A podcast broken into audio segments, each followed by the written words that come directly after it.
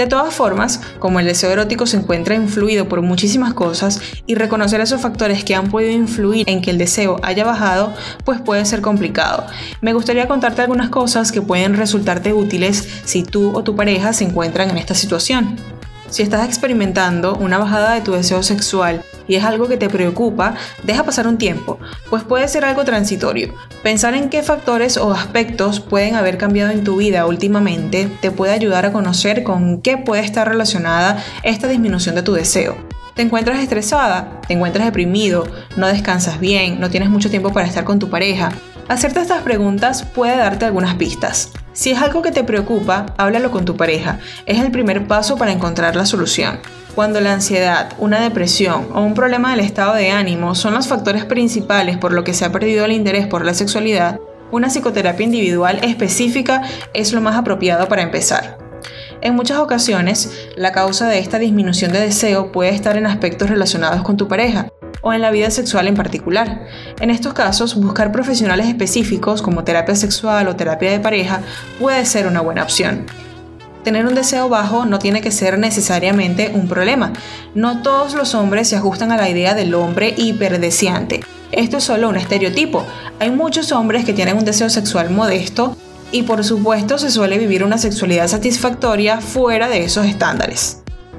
Ahora, ¿qué podemos hacer? ¿Cuáles consejos de emergencia puede utilizar para aumentar la libido? Todas estas causas que hablamos con anterioridad pueden pasar factura a la sexualidad y al deseo. Sin embargo, la buena noticia es que tiene solución. Para empezar, la clave está en no agobiarse y asumir que el deseo fluctúa a lo largo de la vida. También hay que reconocer que existe un problema, que la chispa está apagándose o que ya se apagó y que es necesario implicarse para solucionarlo. Es sumamente importante trabajar la comunicación sexual con sinceridad. La mujer debe ser capaz de decirle a su pareja lo que le gusta y lo que no, y la situación por la que está pasando. Si le molesta el reparto de las tareas de la casa o no se siente querida, por ejemplo, yo recomiendo que lo hablen tranquilamente tomándose un café o una copita de vino y que la mujer le pida ayuda a su pareja para solucionarlo juntos, poniéndoselo fácil y con paciencia, por favor. En este punto es importante llegar a acuerdos intermedios, ya que a veces cada miembro de la pareja se encuentra en un extremo. Estas discrepancias pueden verse, por ejemplo, en la cantidad de relaciones sexuales. A la hora de negociar es vital hacerlo de forma colaborativa, porque los dos son miembros de la pareja y tienen que sentir que ganan con la decisión final. El siguiente punto en el que se puede trabajar es en abandonar el modelo rígido de la sexualidad basado en la penetración vaginal. Desde hace décadas se sabe que la penetración vaginal a nivel fisiológico no es la práctica erótica potencialmente más placentera para las mujeres. Flexibilizar los encuentros eróticos para que incluyan otras prácticas, otros juegos u otros códigos, además de ayudar a salir de la monotonía, generalmente puede resultar de mucha utilidad para que haya más apetencia y deseo de ustedes mismos. Otras cositas puede ser leer literatura erótica, ver películas de la misma temática, añadir masturbaciones mutuas, trabajar en fantasías sexuales y compartirlas, ¿no? Y abrir la mente a todo lo nuevo facilitan que el deseo se reavive y añade un poquito de picante, ¿no? A esa relación. Ahora, el ritmo de vida actual muchas veces es un gran impedimento que deben sortear las parejas. Es muy habitual que el día a día de muchas personas, de muchas mujeres, sea una larga sucesión de tareas y obligaciones. Llevo a los niños al colegio, me voy a trabajar, me escapo al gimnasio, la hora de la comida, los recojo y por el camino pasamos a hacer las compras. Llevo al hermano pequeño a su actividad escolar y al grande me quedo con él en casa haciendo los deberes. Luego limpio la casa. O sea, no tener espacios y momentos al margen de la obligación y de la exigencia suele ser uno de los mayores y más frecuentes factores que contribuyen a que los encuentros eróticos se escaseen y el deseo pueda irse reduciendo al tener la sexualidad pues mucho menos presente y por lo tanto preservar algo de tiempo para el autocuidado y el erotismo pues puede ayudar a construir una tendencia diferente en lo que el deseo se refiere. También es algo muy importante no ocupar todo nuestro tiempo de ocio en compromisos y reservar tiempo para nuestra sexualidad. La espontaneidad está sobrevalorada. Hay que practicar lo que yo llamo sexo de pasillo. ¿Qué es eso? Bueno, favorecer las situaciones eróticas durante todo el día y en cualquier momento, comenzando por la despedida al irse a trabajar o el encuentro a la vuelta. Los mensajes picantes, los besos y esos detalles diarios también contribuyen. Por último, yo les recomiendo realizar dieta digital regularmente.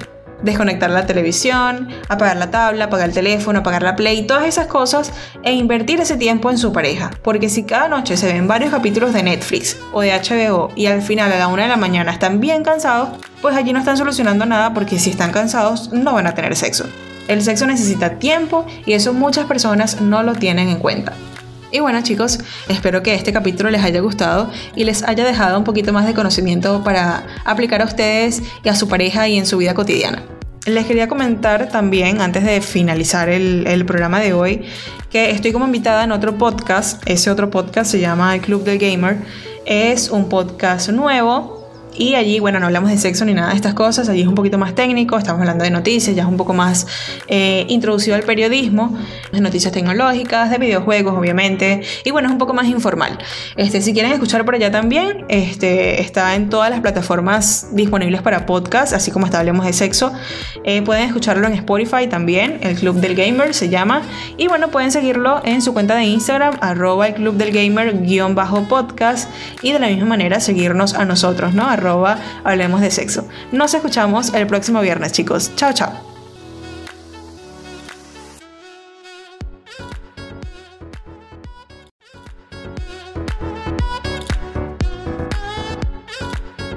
Hola chicos, ¿cómo están? Bienvenidos un viernes más a Hablemos de Sexo. En el episodio de hoy estaremos hablando de un tema que tal vez no es tan placentero, pero que es igual de importante. Uno de los aspectos de la sexualidad que se suele resentir más con el tiempo es el deseo sexual, sobre todo en las mujeres. Pasada la época del enamoramiento y especialmente si estamos en una relación larga y duradera en el tiempo, puede llegar ese momento en que el anhelo por la otra persona se reduce, disminuyen considerablemente el interés por mantener relaciones sexuales, así como las fantasías y pensamientos eróticos. En algunos casos incluso aparece malestar. Sin embargo, antes de profundizar en las causas y en las posibles soluciones, es importante saber varias cosas sobre el deseo sexual. En primer lugar, el deseo cambia, evoluciona y se modifica a lo largo de la vida. Es decir, es absolutamente normal tener rachas de más deseo y rachas con menos deseo. Cuando hablamos de deseo sexual, el imaginario colectivo lo identifica con la pasión y los impulsos irrefrenables hacia su pareja. Sin embargo, existen diferentes tipos de deseo. Entender que el deseo impulsivo y espontáneo no es el único es clave para comprender qué pasa en las parejas de larga duración. Ahora, ¿cuáles son esos tres tipos de deseo? Bueno, de primer lugar está el deseo impulsivo. Es el que se relaciona con el enamoramiento cuando conocemos a alguien y ese deseo nace de la necesidad de estar con esa persona todo el tiempo. Al principio existe un deseo sexual desaforado, pero conforme se estabiliza la relación es habitual que el deseo impulsivo disminuya. Que este deseo impulsivo se convierta en sosegado no significa que las relaciones sexuales sean menos placenteras. También está el deseo activo, que implica acción para provocar una reacción. Se trata de cultivar nuestro propio deseo y fomentarlo con ejercicios mentales o físicos. Y por último está el deseo reactivo. Es el deseo de nuestra pareja que activa nuestro deseo y hace que nos mostremos receptivas a tener relaciones sexuales aunque no tengamos muchas ganas. La mujer tiene un bajo deseo sexual cuando se reduce considerablemente las ganas de intimar y mantener relaciones sexuales. Además, no está receptiva y no tiene fantasías o pensamientos sexuales. Teniendo en cuenta todo esto, ¿Cuándo podemos hablar de bajo deseo como algo problemático? Bueno, estaremos en esa situación cuando la mujer lo ve como un problema. Aparece un malestar y tiene una sensación de pérdida, ¿no? De vacío. Además puede empezar a suponerle un coste si se siente diferente con respecto a las personas de su entorno. Y si tiene pareja, empieza esto a repercutir en su relación. Suelen haber dos factores que contribuyen a que el malestar aparezca. Por un lado, el sentirte diferente, ¿no? Sentirme diferente de otras personas a las que esto no les pasa, así como diferente de mí misma en otros momentos de mi vida.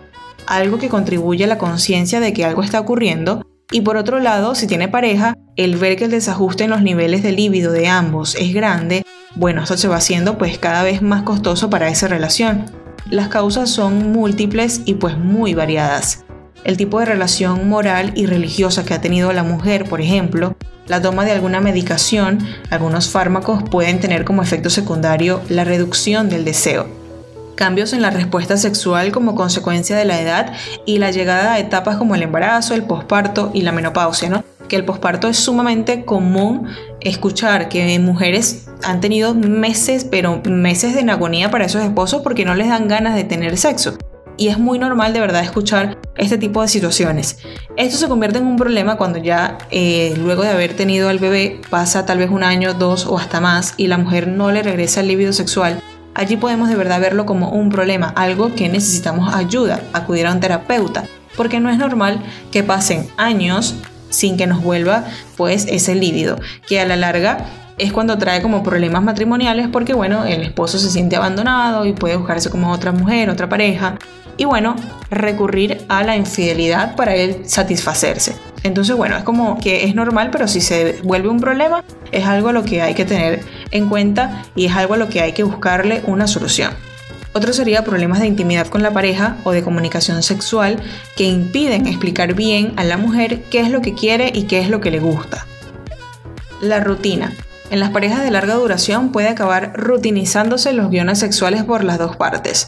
Al final todo es tan igual que aparece la sensación de que todo es lo mismo. Va bajando el deseo porque bueno, ya sabes qué va a pasar y cuál es el siguiente paso que va a dar la otra persona, ¿no? Tu pareja. El estrés, la ansiedad, el bajo estado de ánimo, los problemas de pareja y problemas cotidianos sin resolver, desequilibrios dentro de la relación en las tareas de la casa o cargas familiares desiguales, ¿no? Todo esto desciende el deseo sexual en el caso de la mujer un reparto más equitativo de las tareas puede influir positivamente en el que el deseo vuelva a aparecer.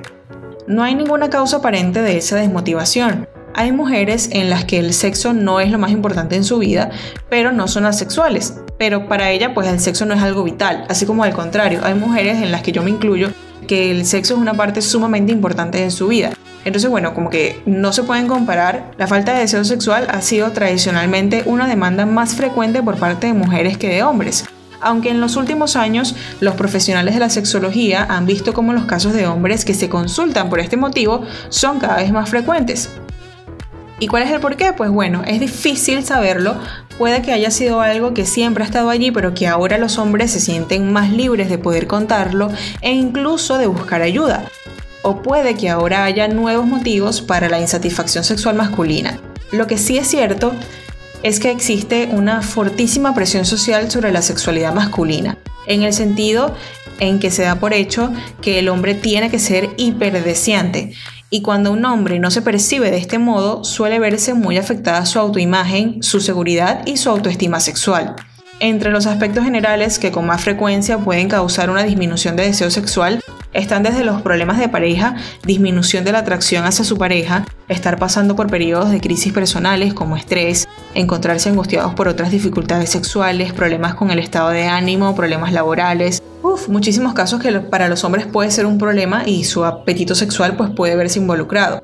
Ahora, existen diferencias en las causas o motivos que causan la disminución de la inapetencia o el deseo sexual en hombres y mujeres. Bueno, aunque cada caso es diferente y no se puede generalizar, me atrevería a decir que las dificultades para disfrutar de las relaciones sexuales y la ausencia de una intimidad adecuada se relacionan con la pérdida de líbido en gran cantidad de casos de deseo en las mujeres.